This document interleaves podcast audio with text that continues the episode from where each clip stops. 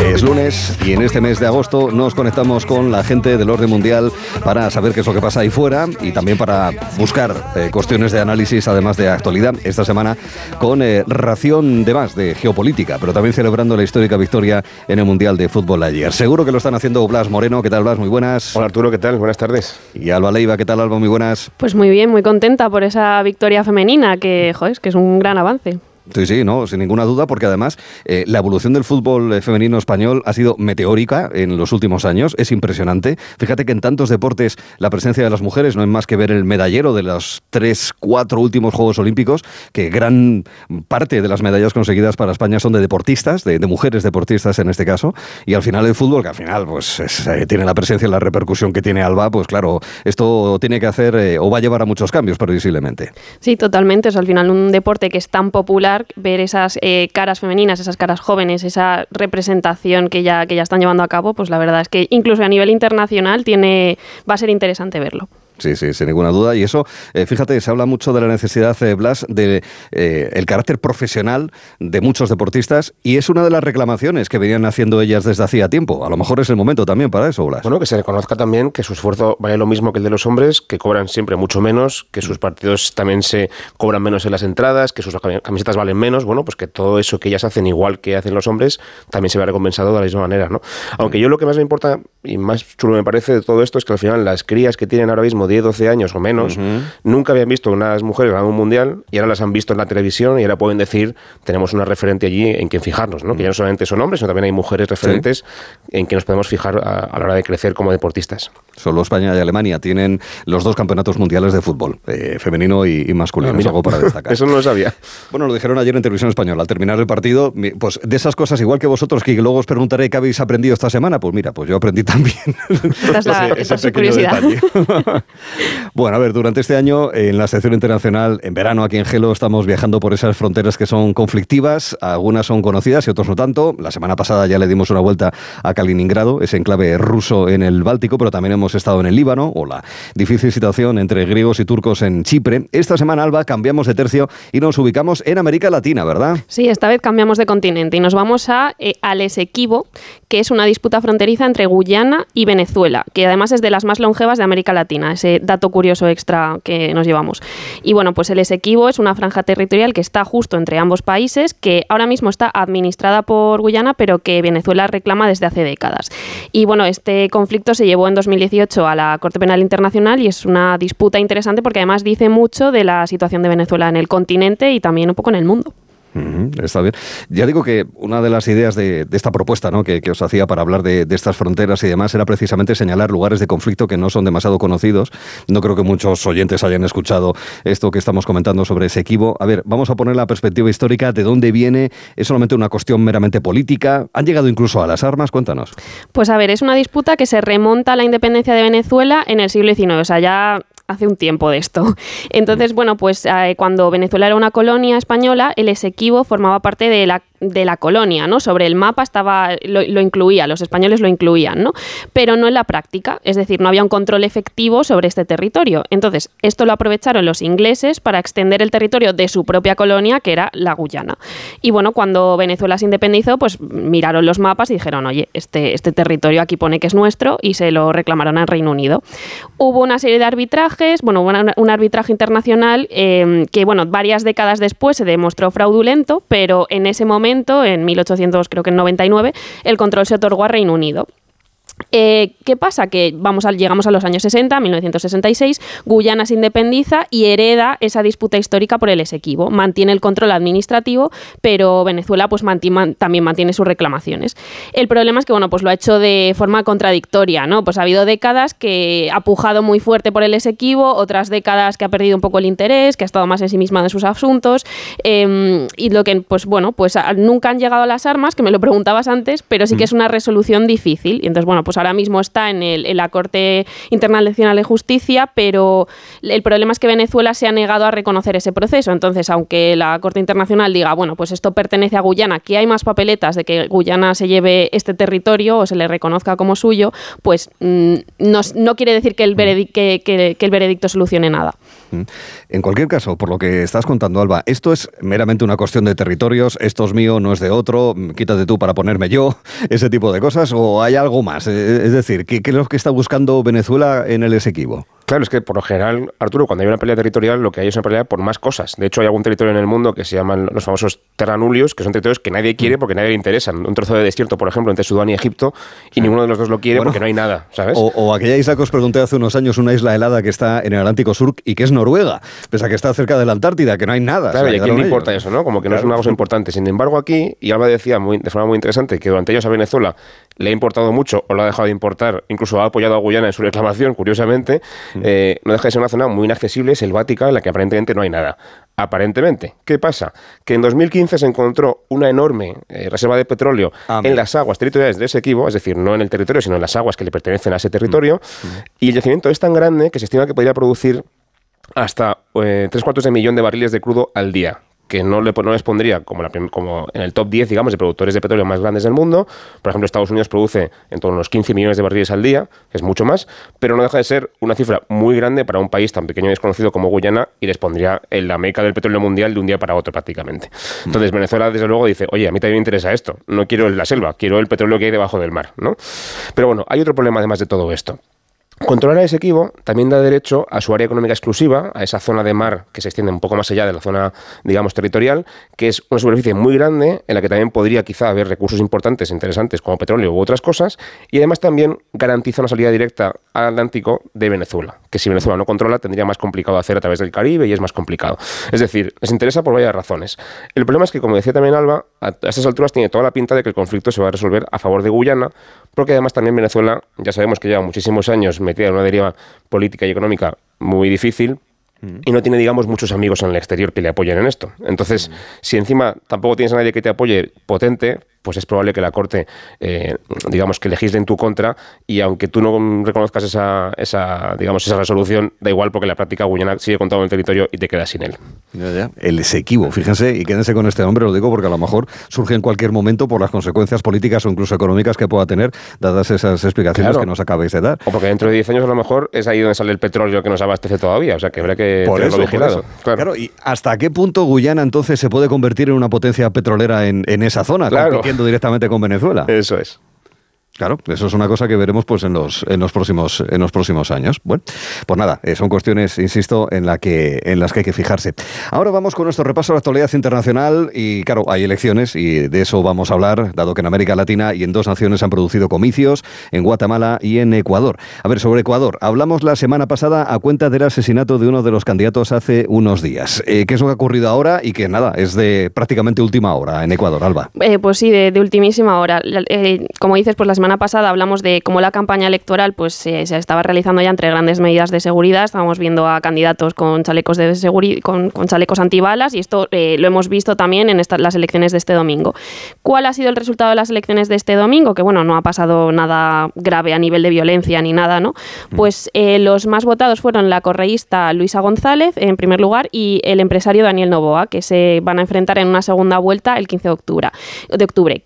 Cristian Zurita, que era el sustituto del asesinato Villacencio, pues quedó en tercer lugar. Pero bueno, como solo se pueden presentar dos candidatos a esa tercera, a esa segunda vuelta, pues queda fuera de esta carrera, ¿no?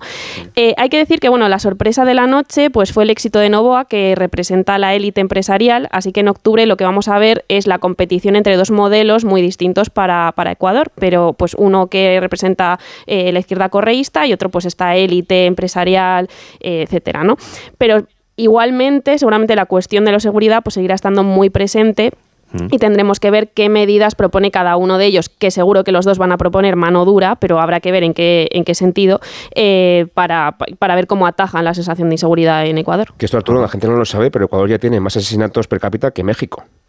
Ya. Que pasaba de ser un país pacífico y relativamente mm. próspero a ser un país muy violento y muy complicado en América Latina porque todo el tráfico de cocaína y de droga que viene del sur, en vez de ir por, Colombia, ha empezado a tirarse hacia Ecuador. Y entonces Ecuador ha pasado a ser, ya, digo, un país bastante complicado y, como decía Alba, también incluso afecta hasta la política. Ensuciando todos los órdenes de la vida en este país, sí, sí que es verdad que hasta hace poco pues no, no la asociábamos, digamos, con ese tipo de fenómenos eh, criminales. Eso sí. Eso sí, también es verdad que este último trimestre del año, entre Ecuador o Argentina, entre otros lugares en América Latina, van a ser muy divertidos por las elecciones. Vamos a estar mirando mucho al continente. ¿Qué vas a contar? ya, ya, lo creo, ya lo creo. y, Guatemala, que era la otra derivada que teníamos pendiente, donde ha habido un sorpresón, ¿verdad? Bueno, si nos llegan a preguntar por Guatemala hace seis meses, Arturo, el sorpresón es mayúsculo porque nadie se esperaba esto. ¿Qué es mm. lo que ha pasado? Ha ganado un tal Bernardo Arevalo del movimiento Semilla. Este es un candidato de centro izquierda que ha centrado su campaña en su lucha contra la corrupción, pero que era un desconocido total cuando empezó la campaña, no llegaba ni siquiera al 10% en, en, las encuestas. Dio la sorpresa en la primera vuelta, consiguiendo pasar segundo, pero, pero pasar, y ahora ha ganado con mucha claridad en la segunda vuelta. Lo interesante de Arevalo es que ha recogido ese voto protesta de la ciudadanía de Guatemala, que identifican a la élite tradicional, económica y también política, como un establishment corrupto que básicamente se alimenta a sí mismo para mantenerse en el poder y llevárselo crudo, básicamente. Y fíjate si será percibido como una amenaza por parte de esa élite, de ese establishment, que Arevalo incluso ha tenido que eh, darle la vuelta a las encuestas y además también que pelear contra un intento de la Fiscalía, que evidentemente está manipulada, de descalificar su candidatura y ese proceso sigue abierto. No sabemos si ese señor tiene de verdad motivos para ser descalificado o no, pero es muy sospechoso que cuando viene un candidato anti-establishment, anticorrupción, la Fiscalía se fije en él y no en otros ¿no? Para, para expulsarle de la carrera. Y además también tampoco lo va a tener fácil porque aunque haya ganado la presidencia, no tiene la mayoría en el Congreso y la oposición le acusa nada menos de ser un, comunista que va a convertir Guatemala en una nueva Venezuela, aunque su programa es más bien centrista y bastante normalito. Pero bueno, ya, ya ves que la resistencia es bastante fuerte en Guatemala a que este señor llegue a gobernar siquiera. Sí, no tiene mucha pinta de, claro, no sé exactamente. tiene complicado. No sé si en Guatemala el Poder Ejecutivo o la Presidencia tiene mucho poder o no, pero claro, si tienes un Parlamento en contra es bastante complicado mm. sacar adelante las cosas que quieres hacer. O sea que a, ver cómo se resuelve el tema también de, Guatemala. Oye, otro sitio también muy interesante, en Sudáfrica, mañana se celebra la cumbre de los llamados BRICS, ese acrónimo que reúne a naciones como Brasil, Rusia, India, China y Sudáfrica, eh, que son de los países en, desarrollo. La verdad es que uno, sigue sin entender cómo, bueno, en fin, que, os voy a contar a vosotros. No, que, China no esté en el G8 y esas cosas, ¿no? Ya, ya es decir, que, es llamativo que China siga en, en, este grupo de países, no, no, no los... En, desarrollo, ¿no? Abriendo el melón. en, desarrollo, dices, bueno, pues nada, pues... Pero bueno, ya sabemos que son muchas derivadas muy complejas. No sé, si queréis entrar en ello, adelante, y si no, pues lo dejamos para otro día. Pero bueno, el caso es que en Sudáfrica se reúnen los BRICS, Brasil, Rusia, India, China y, Sudáfrica. A ver, una cumbre que es importante. Este grupo ha ganado mucho peso en los últimos años porque han crecido muchísimo, eso está claro, lo sabemos todos. Pero claro, tiene una derivada no solamente económica, sino muy especialmente, Alba, eh, política, porque la duda era si Putin iba o no iba, y al final parece que no va, ¿verdad? No, no, no va, se va a quedar en Moscú, va a atender a la, a la reunión de forma telemática, así que ha mandado a su ministro de Asuntos Exteriores, a Sergei Lavrov, que estará ahí representándole, pero él se queda en Rusia. Y la verdad es que lo hace porque así se ahorra que lo detengan por la orden de arresto de la Corte Penal Internacional. Y bueno, y también le ahorra el mal trago a Ramaphosa, el presidente sudafricano, pues porque eh, Sudáfrica, como país firmante del estatuto de, de esta Corte, pues está obligado a cumplir con esta orden de arresto. ¿Qué pasa? Que los sudafricanos, o Sudáfrica, eh, se ha erigido como uno de los mayores em, aliados de Rusia en África. Los dos países tienen muy buenas relaciones, gran parte por, por los BRICS, por pertenecer los dos a este grupo de países en desarrollo, ¿no? Pero, pero claro, pues Putin ha dicho, mira, no me voy a arriesgar a ir aquí que me detengan y no le voy, no le voy a hacer pasar un mal trago de pues, tener que encontrar una salida que incumpla lo que ellos han firmado aquí a, uno de mis aliados, ¿no? Y mm. bueno, esta cumbre de los BRICS es importante, pues precisamente por el contexto internacional en el que nos encontramos. Y además, eh, yendo a esa pregunta que decías de, a ver, ¿qué hace China aquí? ¿Cómo qué país emergente? Pues bueno, es un es un calificativo que a China en algunas ocasiones le viene bien, aunque ya podemos hablar de que es la, segunda potencia global o incluso primera potencia en, algunas cuestiones, ¿no? Pero, pero bueno, erigirse como, como líder de esos países emergentes, de, ese tercer mundo, esto muy entre comillas, y, constituirse como un país eh, influyente en ello, pues le viene bien, ¿no? Entonces lo que, lo que vayan a hablar en esa reunión, aunque tiene muchas diferencias internas, porque de nuevo no tiene nada que ver una China con esos datos económicos como un país como Sudáfrica o incluso hay disputas o unas relaciones bastante tensas entre ellos, como puede ser la de que mantienen China e India, pues es un foro interesante por los temas que, que pueden discutir, ¿no? ¿Qué se espera que hablen? Pues desde la ampliación del grupo a nuevos miembros, porque claro, también hay otros países emergentes, estos sí que sí emergentes, que podrían aplicar a, bueno, podrían optar a, entrar en este, a los BRICS, ¿no? Eh, también medidas para contrarrestar cosas como el dominio del dólar, eh, nuevos cauces de cooperación económica. Así que bueno, van a ser unos días interesantes en los que vamos a tener que estar mirando a Sudáfrica. Con mucha diferencia me recuerda a los países no alineados, en los tiempos de Nasser, Egipto y todas esas cosas de hace 50, 60 años. De todos modos, Putin no va eh, para evitarse esa ese riesgo de, detención por orden internacional, pero al mismo tiempo también, pues mira, se evita que, que a lo mejor intenten convencer que lo de Ucrania, pues que a lo mejor hay, que empezar a dejarlo. Si es que estos países, si alguno de ellos de verdad tiene suficiente potencia como para combinarle a que en lo de Ucrania, pues, eh, pues lo deje. Y, sobre todo pensando que algunos de ellos a lo mejor se pueden estar beneficiando de la guerra de Ucrania. Lo digo por la postura china, sobre todo, también, claro, o India también. Claro, aquí estos países sí que, lo que por lo menos lo que hemos visto hasta, este, hasta ahora, han optado por una postura más, más equidistante, más de, bueno, nosotros seguimos manteniendo unas relaciones buenas o, o normales o tampoco muy profundas con Rusia, eh, priorizamos los asuntos económicos, es por ejemplo el caso de, India, sí que hay algunos países como China que han propuesto medidas de paz, ahí estaba el plan de creo que eran 12 puntos de, China, pero, pero es un plan pues eso, que mantiene cierta equidistancia. ¿no? Entonces ninguno de ellos eh, se ha posicionado de una forma muy clara a decirle a Rusia, oye, eh, tienes que parar la guerra de Ucrania y seguramente no lo veamos en esta, en esta cumbre de los BRICS. A lo mejor hay alguna mención al respecto, pero creo que será muy de pasar y muy tratando de no ofender a uno de sus, a uno de sus miembros de, de, esta, de esta organización. Bueno, aquí en España podemos tener el Palacio de Maribén o las residencias eh, reales en Mallorca o Doñana en su caso. En Estados Unidos tiene Camp David, que es uno de los sitios a los que los eh, presidentes norteamericanos suelen retirarse, sobre todo en la época estival. Y de Camp David vamos a hablar, porque hace unos días el presidente norteamericano Biden acogió tanto al presidente de Corea del Sur como al primer ministro de Japón en ese lugar que además, eh, y lo conocemos, ¿no? Los acuerdos de Camp David, ¿verdad? Con Palestina y los israelíes hace, hace décadas, ¿verdad? Es, hmm. es un lugar para cumbres importantes. A ver, ¿qué está haciendo Estados Unidos con estos dos países referentes en Asia? Pues lo que está haciendo Arturo es tan sencillo como reforzar sus alianzas con sus amigos más fieles. Y todo esto tiene un contexto y un objetivo, que es, digamos, hacerle un cerco a China. Desde que llegó al poder, Biden ha afianzado su relación con estos amigos en todo el mundo, especialmente en la zona de Asia, y ha acercado posturas o llegado incluso a acuerdos firmados con Australia, con India, con Filipinas, con Vietnam. Es decir, todos los países que hay alrededor de China, si nos fijamos en un mapa, por aquello de, oye, voy a asegurarme de que tengo amigos en la región, por si acaso pasa algo con, con China, ¿no? Y en ese sentido, Corea del Sur y Japón son los más importantes que tiene Estados Unidos en la región, porque son países a nivel económico muy avanzados, democracias también avanzadas, consolidadas, y también acogen a decenas de miles de soldados estadounidenses, tanto en Corea del Sur como en Japón. Es decir, que son países, los principales baluartes, digamos, de esa alianza de democracias de Estados Unidos que quiere impulsar en todo el mundo y en Asia. ¿no? Aquí el tema también interesante es el contexto, Arturo, porque la cumbre ha coincidido, y esto es entre casualidad y no casualidad, ha coincidido con la enésima eh, escala de tensiones con Corea del Norte es que Kim Jong-un responde a cualquier gesto de cooperación entre Estados Unidos y Corea del Sur con un despliegue de misiles. Ayer, por ejemplo, se le ha visto eh, supervisando las maniobras, eh, perdón, un test de misiles de crucero y es una cosa que hace cada pocos meses. También hubo, por ejemplo, otro parecido en julio, ¿no? Pues siempre que hay alguna cosa, pues él aprovecha, responde y tira un misil para que la gente le, se acuerde de él.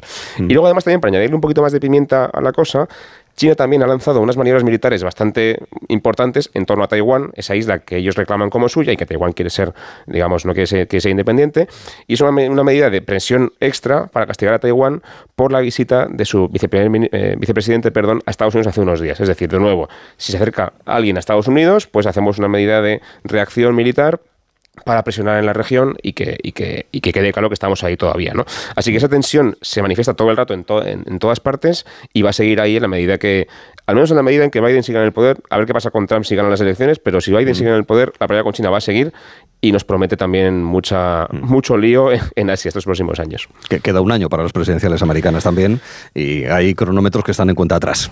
ya para eso y para las primarias republicanas. En el orden mundial tenemos uno desde luego. Estamos todos con un ojo puesto ahí porque yo no descarto para nada que ese señor vuelva otra vez a, gobernar. Así que ya veremos. La, posibilidad existe, la posibilidad existe, eso, eso es cierto. Bueno, y para terminar, después de haber eh, acreditado eso, que España y Alemania son las únicas países que son campeones del mundo en fútbol femenino y masculino, queremos también que nos manifestéis y compartáis curiosidades o cosas que hayáis aprendido en los últimos días. La tuya, Alba, ¿cuál es? Pues mira, mi curiosidad tiene que ver con el aceite de oliva, que ahora estamos viendo que hay problemas de producción, que las cosechas no están en su mejor momento, que hay una subida preocupante de precios de este producto y he dicho, bueno, pues vamos a hablar del oro líquido, ¿no?